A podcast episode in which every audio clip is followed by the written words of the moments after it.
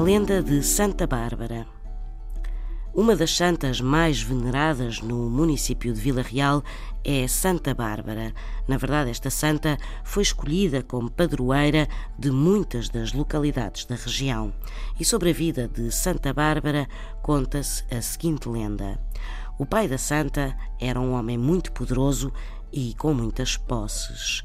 Vendo a filha a chegar à idade de casar, encontrou-lhe noivo à altura e decidiu o casamento. Mas Santa Bárbara era muito devota e recusou-se a casar, alegando que já estava casada com Jesus Cristo. O pai da santa fechou então na torre do castelo com a esperança que a filha, com a reclusão, fosse obrigada a mudar de ideias. Mas a santa, apesar do martírio, continuou a rezar e a prezar Cristo.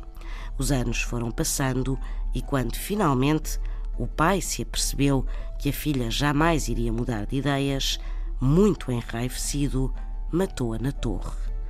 E nesse preciso momento, um raio desceu dos céus e fulminou-o, reduzindo-o a cinzas.